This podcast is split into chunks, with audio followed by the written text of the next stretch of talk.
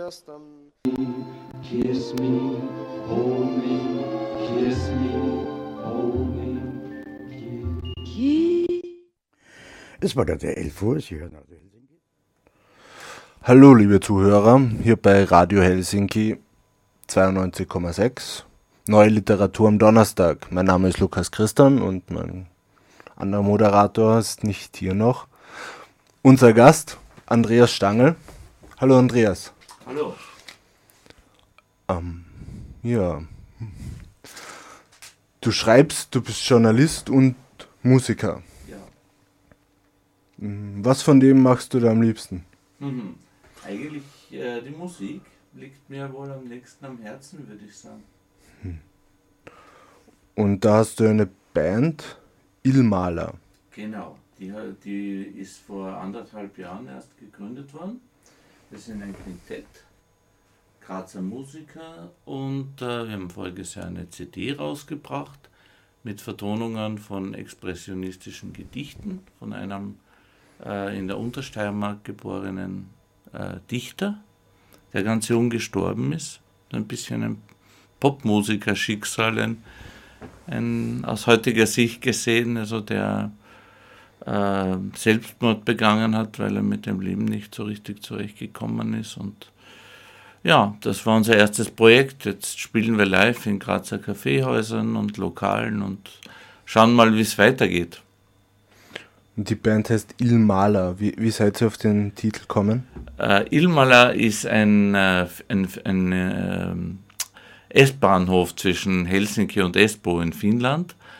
Und äh, die Sache ist die, ich habe dort lange gelebt und äh, als wir schnell einen Bandnamen brauchten für den ersten Auftritt, hat unser Schlagzeuger gesagt, nimm doch mal irgendwas Finnisches und ich habe einfach nur versucht zu überlegen, ein Wort ohne Umlaute mit klaren Silben und Buchstaben und bin dann irgendwie an Ilmala hängen geblieben, weil es auch eine schöne Bedeutung hat. Ilma ist Wetter und Luft und die Nachsilbe La heißt, also be bezieht sich immer auf irgendeine Örtlichkeit. Also man könnte sagen der Wetterort oder der Luftort. Das passt. Ihr Mu Musiker, dann macht ihr auch Stimmung oder tragt was zum Klima in dem Raum bei. Ja, genau. Und in Ilmala ist auch ein großes Eisenbahndepot. Und somit, und, und eben diese, diese S-Bahn-Haltestelle, es hat also was mit Reise und Bewegung zu tun. Und Musik ist immer eine Reise. Also auch von dem äh, Gedanken her gefällt es mir immer noch sehr gut.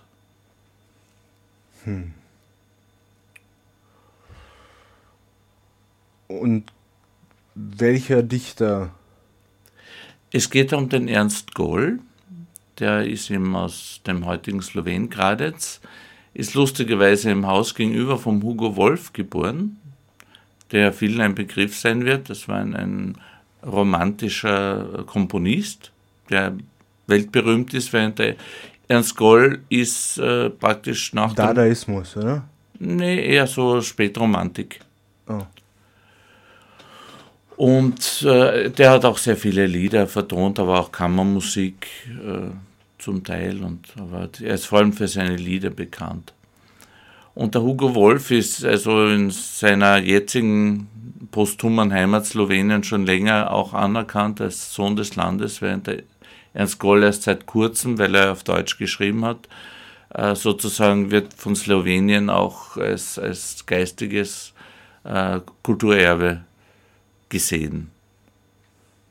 Und deswegen haben wir auf unserer CD auch ein Lied auf, äh, in einer slowenischen Übersetzung, also in einer do sprachlichen Doppelfassung aufgenommen, um diesen Aspekt irgendwie reinzubringen, dass er ja aus einer, zwei, aus einer Gegend kommt, die von zwei Kulturen stark geprägt ist, nämlich der, Slowenisch, der slowenischen und der deutschsprachigen. Aber wir können uns ja was anhören. Du Ja. hast Musik mitgebracht. Genau, und ich würde vorschlagen, äh, wir spielen vielleicht einmal das, das äh, Titellied von der CD. Die CD heißt Zwischen heute und morgen. Und das ist genau das Lied, das wir auch äh, auf Slow also in, in der zweisprachigen Fassung aufgenommen haben. Das ist jetzt auf Deutsch oder auf Slowenisch? Auf Slo es beginnt auf Slowenisch und äh, dann folgt das Gedicht nochmal auf Deutsch. Ich sag dann nachher noch ein bisschen was. Hören wir es ja, uns hören einmal an. uns einmal an.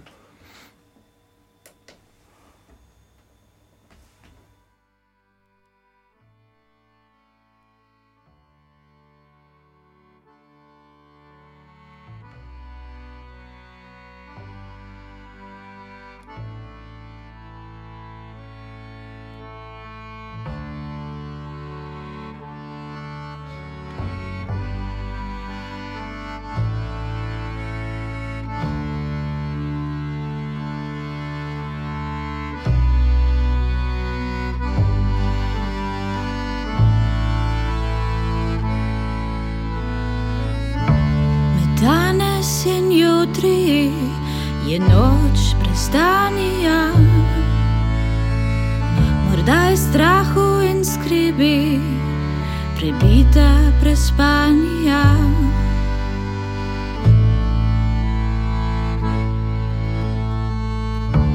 Med danes in jutri rad bi pri tebi ostal. S tabo bi strah in skrbi posabi predal.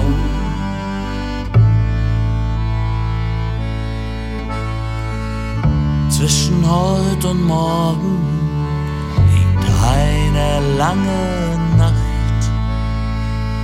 Vielleicht vor Angst und Sorgen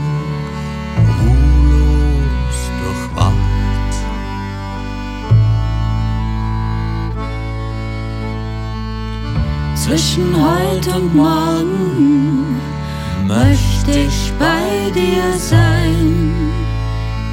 Wir ließen Angst und Sorgen vergessen sein.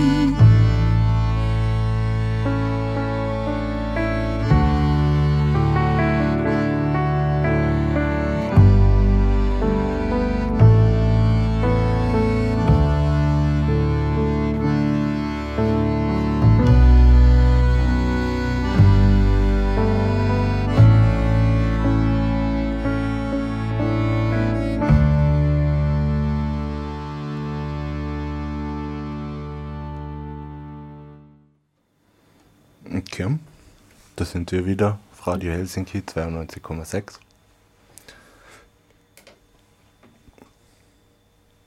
Hm. Okay, das klingt, das klingt schön. Sehr. Ja. Erzähl uns was dazu. Okay, Andreas. also wie gesagt, das war das Titellied von unserer CD. Äh, und die Idee war so ein bisschen, äh, den, den Ernst Goll, den Dichter, so hinzustellen, dass er so eine kleine Fiktion, dass er die, seine Inspira Inspiration aus, der, aus seiner Umwelt, also vielleicht aus einer slowenischsprachigen, aus einem Lied oder so bezieht, dass er irgendwo dieses Lied gesungen hört und daraus äh, ein eigenes Gedicht auf Deutsch macht. Das ist eben so ein bisschen die, die Idee dahinter gewesen. Und darum singt das auch zuerst äh, unsere Sängerin, also quasi ein Mädchen. Und dann singt der Mann, steigt ein und das ist ja ein Liebeslied, dieses zwischen heute und morgen möchte ich bei dir sein. Und äh, ja, das war so ein bisschen der, der Gedanke in der Bearbeitung des Gedichts.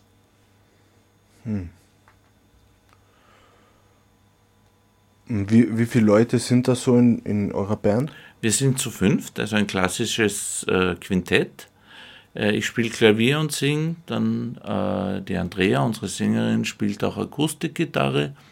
Dann haben wir Akkordeon, Bass, also Kontrabass und E-Bass und Jazz-Schlagzeug. Und du hast jetzt auch gerade, wir haben dich da jetzt gerade Ja. gehört. Hm.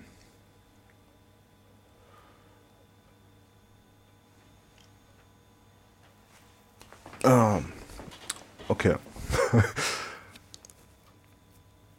Normalerweise würde der Norbert jetzt noch was sagen. Gut, also ich kann natürlich auch wegfällt. weiter erzählen. Ich, ich weiß nicht, aber du musst natürlich schon ein bisschen, äh, wir haben jetzt also, wenn wir von der Musik gesprochen haben, oder möchtest du ein bisschen mehr in die Literatur gehen? Wie, wie bist du zur Musik gekommen? Also, Sehr früh eigentlich. Äh, meine Eltern und meine Großeltern wollten schon, äh, dass, dass ich, ich habe glaube ich mit fünf oder sechs Jahren Klavier spielen äh, lernen müssen. Ja, habe es am Anfang so vielen glaube ich von uns und habe es natürlich gehasst, wie viele andere auch. Habe dann mit 13 aufgehört und lieber Fußball gespielt in der Schule und so und habe dann mit 16 bei einem Supertramp-Konzert in, im Bus äh, Musiker kennengelernt, die einen Pianisten oder einen Keyboarder gesucht haben für die Band. Und das war dann sozusagen der Start für mich in ein neues Musikleben mit einem völlig neuen Zugang. Ja, ist ja auch ist ja nicht nur vom Blatt spielen, sondern selbst Musik machen ist ganz was anderes. Ja, es war dann irgendwie so, dass der Bandleader, der, der damalige, da gab es also zwei Leute, die Lieder geschrieben haben. Und irgendwie hat mich das dann äh, motiviert, auch selbst mal was zu bringen. Und das kam dann irgendwie gut an.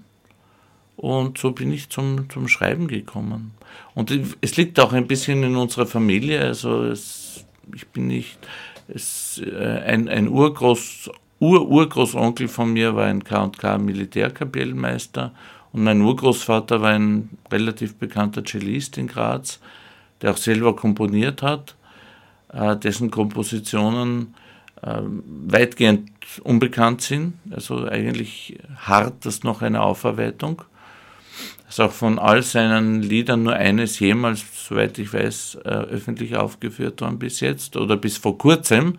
Wir hatten in Maria Trost äh, eine, eine Literaturbranche auch zum Thema Ernst Goll, weil auch schon mein Urgroßvater den Ernst Goll vertont auf ganz andere Art. Ich habe dann auch noch ein äh, Beispiel, Musikbeispiel mitgebracht, wie das geklungen hat. Das können wir uns später dann noch anhören. Genau, das können wir uns später noch anhören wie, äh, wie mein Urgroßvater eben diese Gedichte musikalisch gesehen hat.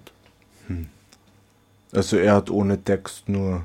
Er hat auch, er hat auch so wie. Nein, nein, schon. Also für Klavier und für, für Stimme. Hm. Und du hast gesagt, du bist über die Musik zum Schreiben gekommen. Ja. Das heißt, du hast zuerst deine Liedtexte geschrieben, sozusagen. Ja, ich habe, ja, man kann so sagen, ich habe meistens angefangen, einen Song zu schreiben, habe schon die Melodie meistens ein bisschen im Kopf. Ich mache das heute auch noch so. Und äh, höre sie eigentlich dann mehr oder weniger, wenn der Text fertig ist, habe ich die Musik auch in der Regel schon im Kopf. Und dann geht es nur noch darum, äh, zuerst mal selbst mein eigenes Lied zu lernen und beziehungsweise dann eben mit der Band äh, einzustudieren. Und da kommen oft dann also mit der jetzigen Band funktioniert das grandios. Äh, die Lieder, es kommen dann neue Ideen dazu, also wir arbeiten wirklich als Kollektiv an den Arrangements äh, der Lieder, wobei die, die Melodien und die Harmonien in der Regel von mir kommen. Wir, jetzt in letzter Zeit versuchen wir mehr, noch mehr auch gemeinsam zu schreiben. Also weg davon, Gedichte zu interpretieren, hin zu e- Absolut, das war eigentlich ein, nur ein einmaliges Projekt, weil ich die, diese Vertonungen über ja, drei Jahrzehnte gesammelt habe von dem Ernst Gold, der ist mir immer wieder über den Weg gelaufen. Und äh, das hat sich irgendwie angeboten, das mal festzuhalten, weil es wirklich ein schöner geschlossener Liederzyklus ist auf der CD, der so durchaus eine, eine kleine halbe Lebensgeschichte erzählt. Und von daher hat das sehr viel Sinn gemacht und wir haben die dann auch äh, eigentlich ohne, ohne äh, uns wahnsinnig, ohne wahnsinnig viel Leuten die Tür einrennen zu müssen, gleich bei der ersten Plattenfirma, wo wir angefragt haben, äh, einen Vertrag bekommen. Hm. Wann habt ihr da die CD rausgebracht? Die ist im Herbst erschienen. Die ist im Herbst erschienen. Und wie, wie lange hat sowas gedauert? Also wann seid ihr da es ging eigentlich relativ rasch. Wir haben geprobt äh, drei Monate äh, und wie dann klar war, dass wir das machen wollen, habe ich, ja, habe ich mehr oder weniger einen Finanzplan gemacht mit der Plattenfirma, die haben gesagt, ihr müsst das selber produzieren. Haben, wir haben einen Produzenten gefunden, beziehungsweise einen, einen Tonmeister produziert, habe ich hauptsächlich selber. Und äh, eigentlich so fünf Monate nach Bandgründung, fünfeinhalb Monate nach Bandgründung haben wir bereits aufgenommen. Das ist cool. Das wünscht sich jeder eigentlich, oder? Jeder ja, Musiker. es lief optimal, also auch in Band intern. In dem Moment, wo es ein klares Ziel gab, war auf einmal die Energie da und, und wir haben das, das Ding in drei Tagen aufgenommen. Was jetzt nicht super schnell ist, aber auch relativ schnell, doch. Aber es ist auch nichts, äh, es ist eher was Außergewöhnliches, so Gedichte zu vertonen, oder? Ja, also wir haben uns jetzt natürlich nicht ausgerechnet, dass das jetzt der Mega-Hit wird. Das ist Ja. natürlich eine, eine Nischenmusik oder eine Liebhabermusik, wenn man so will. Wie viele Konzerte habt ihr da schon gespielt? Och, so ungefähr an die zehn Auftritte, würde ich sagen. Konzerte ist vielleicht ein bisschen viel gesagt. Wir spielen meistens in Kaffeehäusern oder Lokalen. Gigs. Gigs, genau. Einfach Gigs. Die entstehen manchmal sehr spontan.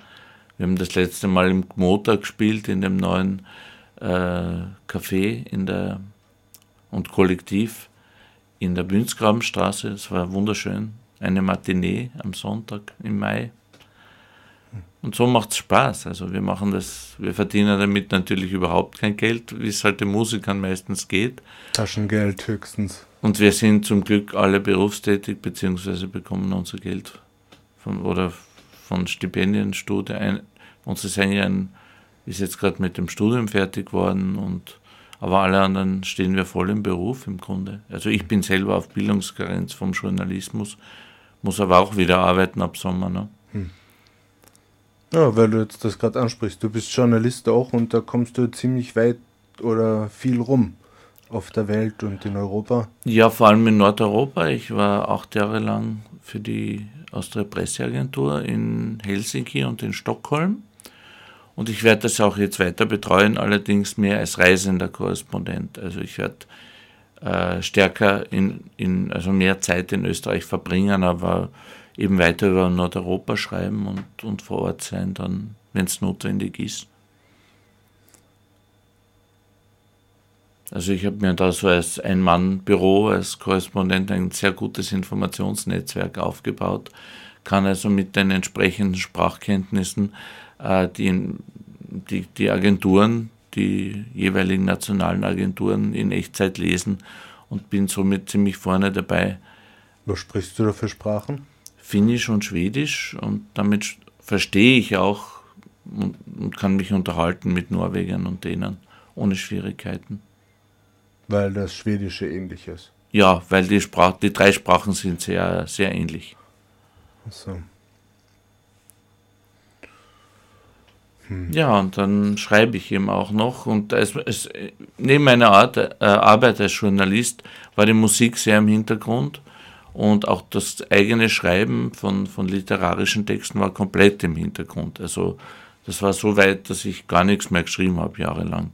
Und erst Ja, jetzt weil in, du Zeitungstexte schreiben hast müssen und dann ist kein wirklicher Ausgleich schreiben zum Schreiben, oder? Ganz genau. Da macht man dann lieber was anderes, also Sport oder äh, geht fort und so, ja. Und hast du da auch länger in Skandinavien gelebt? Ja, also ich war schon mit 17 in Schweden als Austauschschüler. Ich bin da auch in die Schule gegangen. Und äh, habe dann sehr viel Zeit in Schweden verbracht, im Grunde meine Sommer. Und auch als Student in Schweden im Sommer gearbeitet immer wieder und war jetzt insgesamt am Stück, ja, wie gesagt, circa über acht Jahre im Norden, also davon den Großteil der Zeit in Helsinki, passend zum Radio. hiesigen Radio. Was natürlich was ganz anderes ist Natürlich. für unsere Hörer. Und es gibt ja, wie ihr wisst, äh, oder wie die meisten Hörer auch wissen, ein Radio Helsinki auch in Helsinki. Ja, weil wenn man Radio Helsinki googelt, kommt man nach Helsinki. Muss man immer Graz dazugeben. Genau. Sehr verwirrend, aber eigentlich Och. eine lustige Idee. Ich finde auch. Ist auch wie ich nach Finnland gezogen bin, äh, habe ich in der Früh äh, Radio Helsinki gehört, weil ausgerechnet äh, an dem, also ich habe noch da getankt, irgendwo in Gradkorn und mein Sohn äh, war auf Radio Helsinki, weil er, der ist, äh, der beschäftigt sich auch so ein bisschen mit Graffiti und ist ein, vor allem im, im bildenden Künstlerbereich tätig. und der war da auf Sendung. Und ich habe das gehört und während er da drinnen sitzt, äh, ist auf Radio Helsinki das Lied Frühstück in Helsinki gelaufen von, ich weiß jetzt nicht, Heinz, glaube ich. Kenn ja, ich nicht. irgendeine österreichische Heinz aus Wien, oder? Äh, ja, Ja. ich glaube, ja. Ja, das habe ich nie gehört. Naja, hast nicht, weiß, weiß Gott, wie viel versäumt, aber es war ein netter, es war ein netter äh, Zufall, würde Ja. ich mal sagen. ja, also ich, ich schreibe halt einfach Gedichte und auch versuche mich jetzt ein bisschen wieder mit Prosa, was ich früher geschrieben habe. Ja, du hast uns auch Texte mitgebracht. Möchtest du uns da was vorlesen? Ja, gern. Also ich habe drei Beispieltexte äh, mitgebracht und zwar so ganz verschiedene Sachen. Das eine, also zwei sind eher so sehr persönliche und das, äh, das dritte, also ich habe da so mehrere Schienen. Einerseits geht es mir da um, wie bei jedem, der, der Lyrik schreibt, um den Ausdruck eigener Gefühle, also zu verschiedensten Themen. Und, und dann habe ich aber auch mh, interessiert mich so ein bisschen diese, äh, wie soll man sagen, Protestsong-Lyrik fast schon, äh, wo es um aktuelle Themen geht, die man im Journalismus in der Form nicht oder schwierig bringen kann, weil es da Widerstände gibt, natürlich oft politische Sachen und das kann man auf eine poetische Art oft sehr schön äh, anders auflösen. Also ich, wenn du, ich habe auch, äh, ich habe sowohl ein musikalisches Beispiel für diese Richtung mitgebracht, als auch eines, das ich lesen würde. Ich weiß nicht, vielleicht ist das, fangen wir damit an, wenn wir jetzt schon, jetzt wo ich es dahin geführt habe. Ein Stück heißt Der goldene Fisch. Der goldene Fisch ist dem letzten Fischer entwischt. Geflohen durch einen Traum flog er vorbei am Mond. Er floh, weil sein Meer, der Aral, für immer verschwand. Vorletzte Pfütze eines uralten Ozeans, in dessen einstiger Bucht wir heute stehen. In der Salzwüste malt ein Junge Graffiti an die Bordwände der Fischerboote. Aitmatov ist tot. Die Zeit und das Meer sind Zwillinge und Drillinge, der Traum, der Sand und der Tod. Geisterflotte aus Fukushima, rostige Kutter, Treibgut des Untergangs, von der rückwärts schwappenden Welle über den Ozean vor Kaliforniens Küste geschwemmt. Mit dem Maschinengewehr brauchte die Navy fünf Stunden, um den ersten apokalyptischen Boten aus dem Blickfeld zu schießen. Und im Südpazifik brennt indes eine Fischfabrik. Die Ostmatrosen machten was falsch und die Plastikpartikel in den großen Müllwirbeln werden immer kleiner und ersticken das Leben des Planeten. Die Zeit und das Meer sind Zwillinge und Drillinge, der Fisch, der Mensch und das Leben. Die Zeit und das Meer, der Fisch und der Mensch, Leben und Tod, der Traum und der Sand. Ein schönes Gedicht. Der Graffiti-Künstler, ist das eine Referenz an deinen Sohn? So. Indirekt. Er hat mich mal darauf aufmerksam gemacht, weil er gewusst hat, ich habe schon mal was über den Aralsee geschrieben und über dieses in zweitgrößte Binnenmeer des Planeten, das mittlerweile komplett verschwunden ist, praktisch. Der Südteil des Aralsees, den gibt es nicht mehr. Und da stehen halt äh, Schiffe in der Wüste rum, äh, Schiffswracks. Und das hat mich schon in den 80er Jahren, wo das begonnen hat, das also innerhalb von drei Jahrzehnten ist das Meer verschwunden. Das war äh, im Grunde durch den Menschen verursacht, also durch den damals noch sowjetischen, durch die Baumwollmonokulturen, die gigantisch viel Wasser gebraucht haben, hat man die zwei großen Zuflüsse des Meeres, also quasi für die Bewässerung verwendet. Und dadurch ist das Meer binnen kürzester Zeit ausgetrocknet. Und äh, da hat mir mein Sohn, der Philipp, einmal einen Link, einen YouTube-Link geschickt, wo ein mit einem jungen Kasachen oder Usbeken, ich weiß jetzt auch nicht, der See hat mehrere Landesgrenzen, äh, ja, der der Graffiti in der Wüste malt auf diese Schiffswracks. Ne? Und, und dann habe ich mich an diesen ersten Aralsee-Text erinnert und das war dann irgendwie der Auslöser für dieses Gedicht. Und der goldene Fisch, der Titel, ist eine Referenz an den äh, Genghis Aitmatov, der in einem seiner Bücher eine alte Aralsee-Legende äh, eingebaut hat von einem Fischer, der den goldenen Fisch, das ist ein Fabelwesen, äh, unter Einsatz seines Lebens aus dem See fischt. Und der, der Fisch ist so stolz, der gibt sich nur dem mutigsten aller Fischer hin, der sein Leben riskiert für, die, für seine Liebste. Hm. Und das fand ich auch irgendwie ein schönes, schöne Sache. Also quasi diese, diesen Fisch gibt es jetzt nur in meinem Buch und in der Legende, weil das Meer ist weg. Hm. Ja, den wollte keiner haben, den Fisch, aber es ist klar, wieso sollte man einen Fisch haben wollen, der wofür man stirbt? Dort hat man nichts mehr davon. Ja.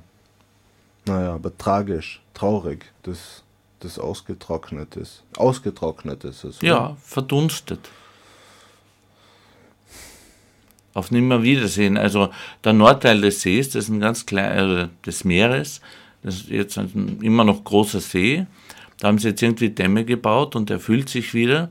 Aber dafür der Großteil des Meeres, der, Süd, der südliche Teil des Aralsees, oder der Aralsee, muss man eigentlich sagen, der ist also damit endgültig äh, dem Austrocknen preisgegeben. Also da sind wirklich nur mehr Pfützen, nur mehr Reste. Traurig, wie die Menschen rücksichtslos sind und ja, und das ist nur irgendwie nur ein Beispiel. Ja. Hm. Hast du noch was? Ich habe noch Texte, wir können uns entweder wieder eine Musik anhören, wenn wir noch beim Thema bisschen äh, Gegenwartskritik sind. Das stimmt, du hast auch auf der CD ein eigenes Lied von dir ohne Band. Ja, das ist ein Demo, das wir aufgenommen haben. Das ist jetzt auch ein aktuelles Thema, da geht es allerdings mehr so um den, das Fehlen einer Moral und äh, die Krise der Religionen, die wir haben und wie wir überhaupt denken äh, spiel's mal an. Das ist äh, auch das einzige Lied, das ich jemals bis jetzt im Dialekt geschrieben habe. Wie heißt? Das heißt Straßenskizze für einen Psalm. Straßenskizze für einen Psalm.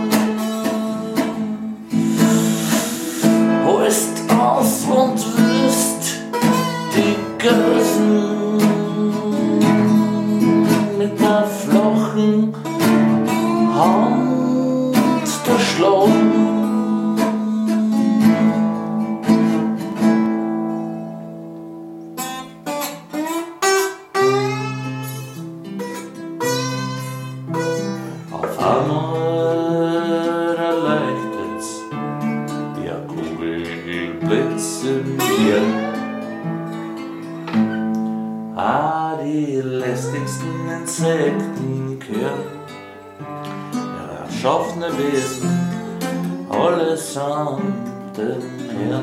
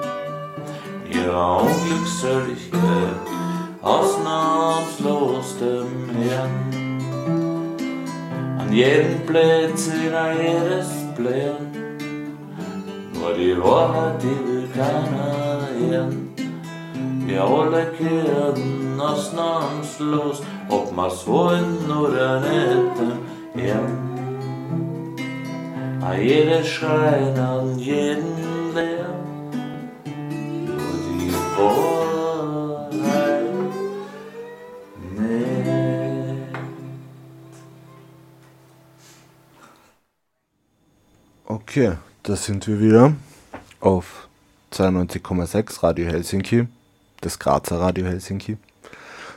Und bei mir im Studio ist heute Andreas Stangl. Und das war sein Lied Straßenskizze für einen Psalm. Das ist, wie er sagt, absichtlich als Demo aufgenommen worden, damit man die Rauheit einer Straßenskizze herausbringt. Genau, das war so der Grundgedanke. Ich weiß auch gar nicht, ob ich das überhaupt jemals in einer, in einer ganz toll klingenden, HiFi-tauglichen äh, Aufnahme, das macht irgendwie keinen Sinn aus meiner Sicht. Vielleicht, wenn man die Stimme irgendwie oder den Text schwer versteht, vielleicht deswegen oder so als Kontrast. Genau, also ich, wenn würde ich schon wieder in dem, dem Stil machen, aber eben so, dass man vielleicht ein bisschen besser den Text versteht. Ist jetzt auch so als Demo gedacht für eine zukünftige Platte mit, mit eigenen Texten und eigenen Liedern. Hm. Hast du das im Studio aufgenommen? Nein, das ist im Proberaum. Oh. Also quasi in unserer Wohnung, in meiner Wohnung. Okay. Mit einem zweiten Musiker. Also ich habe ich hab die, die akustische Gitarre, die ganz einfache, ich kann gar nicht Gitarre spielen, aber das passt auch irgendwie zu dem Lied. Und, oder sehr, sehr schlecht und, und sehr einfach. Und die Slide-Gitarre ist von einem Freund von mir, dem Erwin. Der hat, der hat dazu, äh, der hat mich da begleitet. Hm. Sehr spontan auch.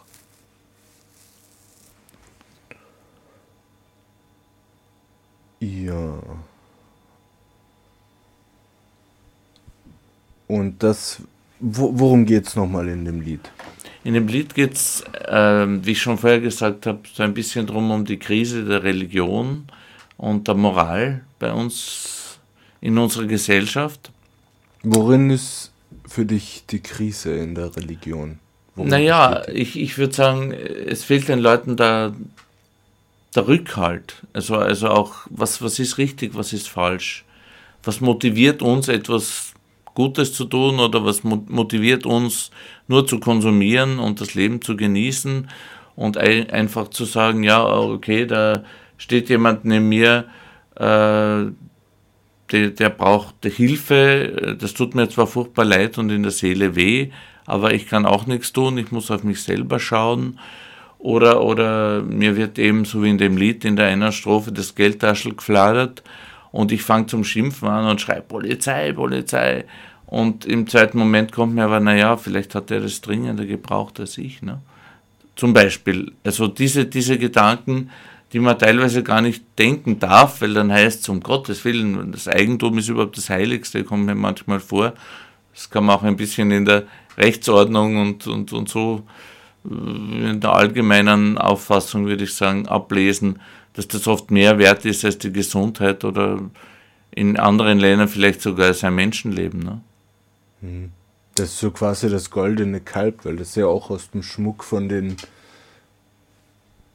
aus, von den Juden damals geschmolzen worden während Moses. Ja, in verschiedenen Geschichtsperioden ist immer wieder, äh, eigentlich das taucht immer wieder auf, wenn man so ein bisschen sich mit der Geschichte beschäftigt. Ich glaube, das ist seit Urzeiten so. Ja. Leider. Ja, sonst wäre das vielleicht gar nicht in den zehn Geboten drinnen, dass man nicht stehlen darf, weil man darf dem anderen sein Gut nicht wegnehmen. Genau, aber ich meine, es ist die Frage ist auch eines der Gewichtung. Das erste Gebot ist immer noch, du sollst nicht töten. Nein, du sollst den Tag des Herrn heiligen. Nein, es gibt nur einen Gott. Okay, aber es ist relativ weit vorn. Keine ich muss mich wohl auch wieder mal damit beschäftigen. Ich weiß auch nicht. Aber ich glaube wahrscheinlich, töten ist wirklich Ist vorne. ziemlich weit vorne, ja. Ja, das ist das Leben nehmen, das ist doch quasi das höchste Gut also ja, wenn man so will, irgendwie von einem, wenn es sowas ähnliches wie eine, eine Naturethik gibt, dann glaube ich, in den meisten Kulturen und Religionen ist das Menschenleben doch relativ hoch äh, im Kurs, sagen wir mal so. Egal ob aktiv oder passiv, wenn ich so sagen kann. Weil manche, für manche ist das hoch dass sie ihr Leben aufgeben oder so, um, eher, um zur Ehre zu kommen. Oder so. Ja, das sind also alles so Fragen, die stecken da so ein bisschen drin. Oder auch äh, in der ersten Strophe, wo der, die sozusagen die fiktive Hauptfigur oder der, der, der Sänger in, in, in einen Hundstreck hineinsteigt und einfach nur drauf losschimpft und irgendwie kommt ihm dann plötzlich dieser verrückte Gedanke, ja, selbst, selbst die, die Scheiße also die ganze Welt hat Gott erschaffen und, und somit auch den Dreck und das Böse und, und irgendwie, wie komme ich jetzt dazu, da ein Riesentheater draus zu machen? Ich bin halt reingestiegen. Ne? Karma wird schon seinen Sinn ja, gehabt haben. Genau. Und, und das versuche ich eben, diese Sachen, ich bin nicht der Typ, der gerne doziert. Und das sind auch Sachen, das, sowas kann man journalistisch zum Beispiel nicht oder ganz schwierig, wenn man irgendwelche Experten und Akademiker interviewt und so, dann kann man da schon was drüber machen. Ne? Aber im Grunde finde ich, tue ich mir leichter, sowas in, in, in, zum Beispiel als Gedicht oder als Lied zu verarbeiten, diese, diese Empfindungen und Gedanken. Und nachdem das Ganze eben eine Straßenskizze ist, weil der Hundstreck liegt nun mal auf der Straße, habe ich auch irgendwie den Dialekt, das hat sich von selber ergeben. Und dann natürlich auch diese sehr rohe Aufnahme mit einer, ja, mehr oder weniger reingeklopften Gitarre, wie halt jemand, der auf der Straße steht und Geld bettelt. Ne? Also ich, für mich sollte das Ganze irgendwie stimmig sein. Mhm. Und ja, ich, wie gesagt, das ist so mal das Demo und ich glaube, es zeigt ungefähr die, die mm, Intention dahinter. Hm. Ja, möchtest du uns noch was vorlesen? Ja, durchaus. Also ich habe noch zwei Gedichte mitgebracht. Ich weiß nicht, ich, da stelle ich jetzt dir so anheim.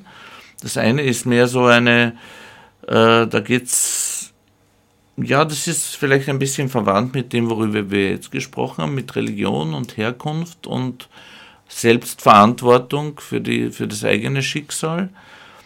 Beim anderen, das ist eigentlich ein klassisches äh, Gedicht über, über, eine, über ein gebrochenes Herz und eine unglückliche Liebe. Was halt auch im Grunde, ich glaube, jeder, der irgendwann mal Gedichte geschrieben hat, äh, zum, sich zum Thema genommen hat. Also ich überlasse jetzt dir, wohin du äh, unser Gespräch führen willst, äh, ob wir das eine oder das andere jetzt mal lesen. Passend wäre es, Ersteres zuerst zu tun, weil es so anschließend irgendwie wäre. Ja, also das können wir gerne machen, wenn wir die, ich glaube, wir haben die Zeit noch, um das zu tun. Ja, wir haben noch 20 Minuten, das ist gut Zeit für no. einiges. Okay, also dieses äh, Gedicht heißt Vatergedanken. Ein alter Jude sitzt im Hinterzimmer, ein kleiner Mann mit Bart. Er strickt mit roher Wolle an meinem Lebenspullover. Er strickt und strickt, strickt grobe Maschen und steuert mein Schiff über das weite Meer. Wer ist die Leiche, die dort modert im Keller seit Hunderten von Jahren, geschlagen in schwere Ketten? Es zieht mich hin. Doch wage ich's, den Krieger zu befreien, liegt nicht mit gutem Grund ertrunken dort? Wenn all die Väter auferstünden und alle ihre Sünden mit, und alle forderten Tribut, den Zoll des Bluts, das Werkzeug ihrer Rache sollte ich sein? Da nehme ich dem Alten die Nadeln aus der Hand, zieh den Pullover an und vertrau das Steuer ihm, dem einen, an.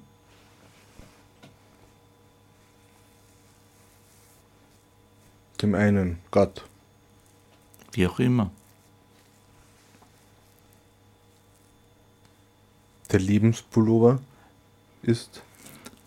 Der Lebenspullover. Ja, das ist ein Bild. Also äh, ich glaube, der alte Jude, der da drinnen sitzt und den Pullover strickt, der hat so ein bisschen äh, in einer Zeit, wo ich entdeckt habe, dass ich vermutlich jüdische Vorfahren habe und mich damit ein bisschen beschäftigt habe, weil das so ein Riesentabu ist, nicht nur, also in vielen Familien in Österreich glaube ich, äh, wo irgendwann im Erwachsenenalter, auch in der quasi dritten Generation nach, äh, nach dem Holocaust, immer noch die Sache irgendwie ein Problem ist, offensichtlich in vielen Familien und da plötzlich oft Sachen auftauchen, über die nie gesprochen worden ist. Ne? Und äh, in dieser Zeit habe ich mich viel damit beschäftigt und habe so ein bisschen auch eine, eine, diese neue Seite entdeckt. Und dann habe ich irgendwie gemerkt, nein, zu weit reingehen, da hat keinen Sinn, weil das ist eine Familientradition, die ist vor 100 oder 110 Jahren womöglich schon abgerissen mit der Konvertierung meiner Vorfahren zum Katholizismus. Äh, und es macht irgendwie auch keinen Sinn mehr aus heutiger Sicht, da jetzt über Gebühr wieder reinzugehen. Es ist wichtig, dass man sich dessen bewusst ist, dass man verschiedene Wurzeln hat. Aber im Grunde geht es darum, äh, sich, also man selbst zu sein. Und das steckt irgendwie in dem drin. Welche Rolle da Gott spielt oder das eigene Innere, was ja nach manchen Weltanschauungen und Religionen das gleiche ist, also beziehungsweise zwei Seiten einer Medaille sind, äh, dann, äh, ja, darum geht es eigentlich in dem Gedicht. Bist du Jude? Nicht. Nein. Ich, du hast nur jüdische Vorfahren ja, mit größter Wahrscheinlichkeit. Also diesen, diesen, so wenn man so will, einen Beweis dafür gibt es nicht, aber es gibt eine Reihe von äh, Indizien dafür. Die da wären? Wie bist du da drauf gekommen? Ja, das sind so gewisse Sachen in der Familiengeschichte, Gewohnheiten, Erzählungen, äh, Empfindungen von Humor, auch Wörter in der Familie, das kann jetzt auf die eine oder andere Weise in die Familiensprache reingekommen sein. Äh, biografische Details. Wascht sie euch nicht gerne? äh, nein, das, da geht es also eher darum, also wie gesagt, um den, um den, um den, ja, um eine Präferenz von Humor und Musik und ich weiß nicht so. Äh, ich bin irgendwann mal draufgekommen, dass Worte, die zwar im österreichischen Dialekt existieren und Lehnworte aus dem Jiddischen sind, so wie Schickse oder Mischboche, die also Was in einem Mischboche? Mischboche ist äh, ähm, die Familie, aber es hat so was leicht Abwertendes. Okay, ja. Und, oder was auch Aber nicht bösartig. Nicht bösartig, auch was Selbstkritisches steckt da oft so drin. Also es ist so ein bisschen dieses, ja, die Mischboche oder halt die Familie ist immer so immer was Zwiespältiges. Man liebt die Menschen in der Familie und gleichzeitig hasst man sie manchmal. Ja. Ne? Oder geht, sie gehen einem unglaublich auf den Geist. Und, und da steckt alles sehr schön in diesem Wort drinnen. Ne? Hm. Äh, mein Witz war auch nicht böse gemeint. Das habe ich in einem Buch gelesen von Freud, wo er diesen Witz gemacht hat. Anscheinend ist das so ein gängiger Schmäh gewesen. Naja, im jüdischen Humor ist oft steckt unglaublich viel Selbstkritik drin. Ne? Hm. Ist nur eine Frage, wie wird das dann sozusagen von, von Antisemiten, jetzt, also sozusagen, das ist dann ein Unterschied, ja, ne? weil das dann der oft. Ton macht die Musik. Ganz genau. Und, und, und auch woher kommt's und wohin führt's, ne? Ja. Also ich, das ist wieder ein ganz eigenes Kapitel. Aber von dem ich eigentlich eben gerade, um auf das Gedicht zurückzukommen, sozusagen gar nicht irgendwie darauf eingehen will, sondern einfach nur zu sagen, das ist jetzt ein Teil, aber das soll jetzt überhaupt nicht dominieren, weil wir leben in einer, zum Glück, in einer komplett anderen Zeit und das ist Vergangenheit. Und das ist keine Entschuldigung für irgendwen oder irgendwas, was passiert ist, sondern äh, wir haben genug neue Probleme und ja, der Antisemitismus ist weg, dafür mag man. Nein, weg ist er, glaube ich, nicht. Nicht weg, aber, aber nicht mehr so präsent wie jetzt vor 100 Jahren noch. Also, ich würde mal sagen, in unserer heutigen Zeit ist äh, der Anti-Islamismus äh, mindestens genauso stark oder ja. sogar stärker, würde ich sagen, ausgeprägt. Jetzt mal so wenn man so oberflächlich schaut, auf jeden Fall. Ich glaube nicht, dass der Antisemitismus weg ist. Er hat sich nur verlagert. Wir haben auch fast. Ich, ich kenne keine Juden da und ich weiß auch nicht.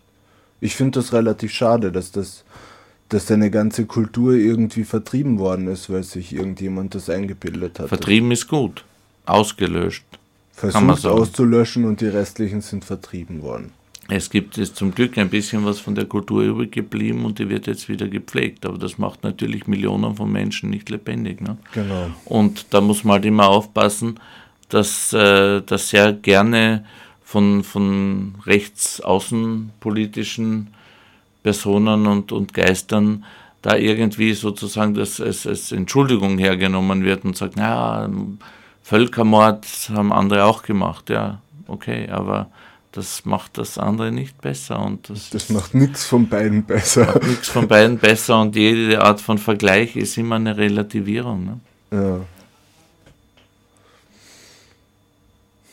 Aber wie gesagt, äh, das Gedicht hat eigentlich damit zu tun, dass ich in diese Sache gar nicht mehr weiter reingehen will, weil wenn, wenn man eben dieses Auge um Auge, Zahn um Zahn in alle Ewigkeit weiter macht, also so dieser Ritter, nicht? Also wenn, wenn in dem Gedicht die Leiche, die im Keller liegt, das ist irgendein anderer Vorvater, der vielleicht aus einer ganz anderen Ecke kommt, vielleicht ein Raubritter oder einer, der gegen die Türken gekämpft hat oder was weiß auch immer. Das ist eine Figur, die in meinen Träumen mal vorgekommen ist. Und was auch der Teil wahrscheinlich, ein, irgendein Teil von mir selber ist, wo ich sage, naja, macht es jetzt Sinn, äh, da irgendeiner, irgend, irgendeinem dieser vielen Vorväter und Vormütter äh, sozusagen diesem Geist irgendwie noch treu zu bleiben in irgendeiner vollkommen absurden äh, Tradition. Oder, oder, oder sage ich nicht, okay, das war alles mal vor hunderten von Jahren, jetzt bin ich ich, also ich, ich bin ein, ein selbstständiges Wesen, das natürlich Einflüsse hat, aber es geht um ganz andere Dinge zum Teil. Also in meinem Leben und, und auch in unserer Gegenwart. Ne? Hm, Farbe ist auch viel besser als reines Grau. Sonst wäre die Welt fad, oder? Ja, das sowieso. Das, das sowieso. ist wieder ein bisschen ein anderes Thema. Das stimmt, ja. ja, wir haben noch ein bisschen Zeit. Was machen wir damit? Ja, du hast mir, wie wir uns damals im Park getroffen haben, erzählt, dass du auf an Gedichte denkst und die dann ganz spontan mit einem Diktiergerät aufnimmst. Ja. Und hast du auch ein Beispiel mitgebracht? Da habe ich ein Beispiel mitgebracht von einem, das ich mal gemacht habe. Das ist so eine Bagatelle und jetzt sind wir eigentlich schon bei dieser Liebeslyrik. Ähm, ja, hören wir es uns mal an. Das habe ich ins Handy ja. gesprochen oder fast schon halb gesungen. Da bin ich gespannt.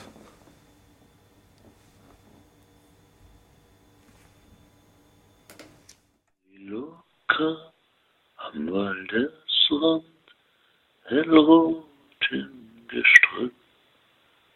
Du lockst mich an, du lässt mich kosten, leuchtest dann röter noch denn je. Saft zu gehen. Mir Herbst ist auf der Zunge, so wie der Sommer, der mir durch die Finger rannt. Hast du das betitelt? Ja, das heißt Liluka. Wie? Liluka. Liloka. Liluka ist eine Beere, das ist ein finnisches Wort. Es ist ein, eine hellrote kleine mh, süß-saure Beere, die am Waldesrand wächst und äh, verwandt ist mit Himbeeren und äh, Brombeeren und so.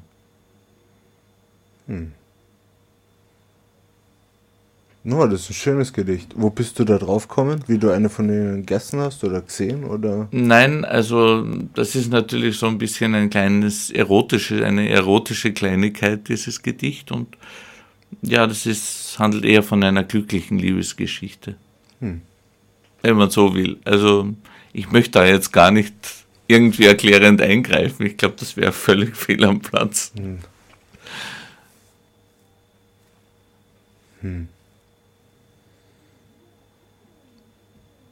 Liluka heißt die. Ja.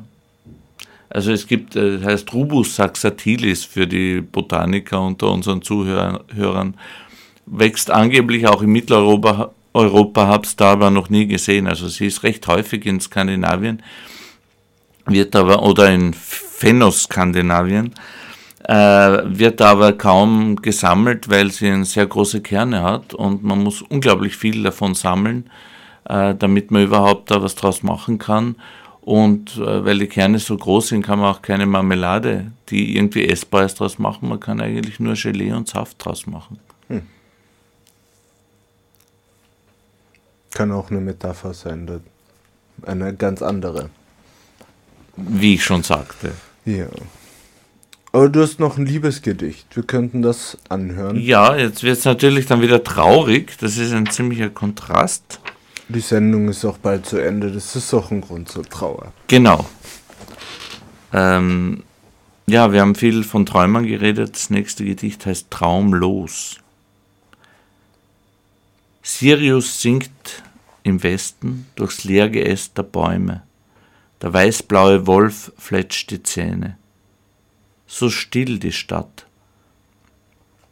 Verschubgeräusche aus Bahnhofsferne, Echo eines Augenblicks vor langer Zeit. Eine Rauhnacht damals. Unsere Katz aus Schnee bewacht den Schlaf des Pfirsichbaums. Wo ist sie hin und wo bist du? Die Katze schmolz noch vor Neujahr, unsere Liebe schwand im Mai.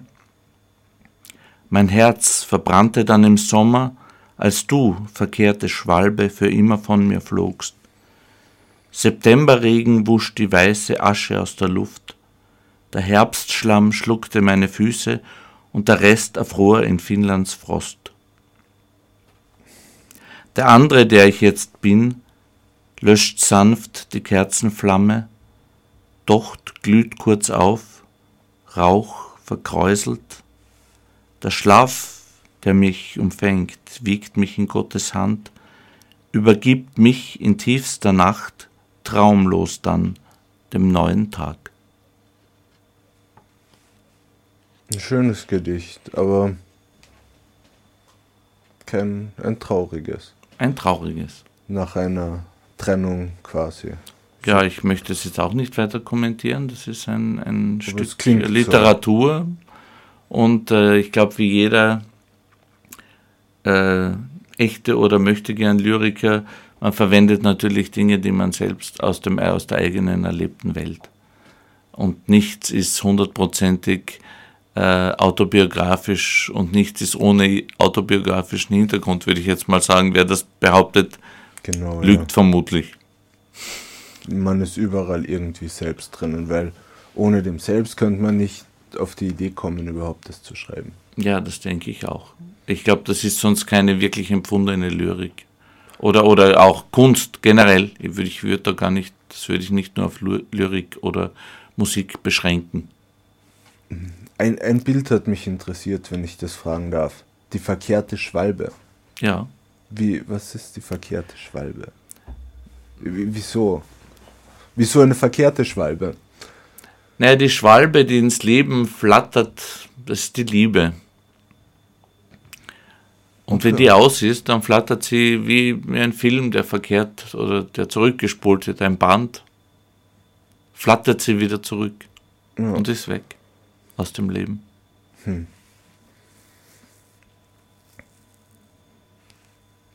Ja, ein paar Minuten haben wir noch. Wir, du hast gesagt, du, dein Großvater hat auch schon Ernst Mein Urgroßvater. Dein Urgroßvater hat schon Ernst Goll vertont. Ja. Und du hast da auch ein Lied mitgebracht.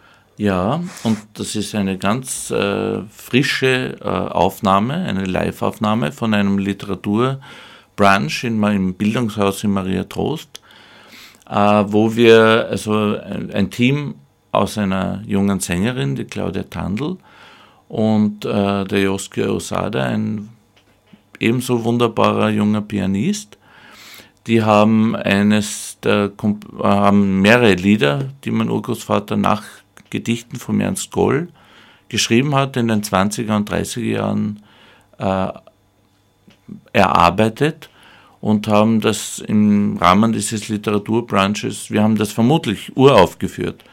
Und da, das habe ich mitgeschnitten und ähm, habe das exklusiv für diese Sendung mitgebracht. Und äh, eines meiner nächsten Projekte wird wahrscheinlich sein, diese Musik. Ähm, mein Urgroßvater hat ungefähr 40 äh, Kompositionen, die zum Großteil nie an die Öffentlichkeit gekommen sind, äh, gemacht.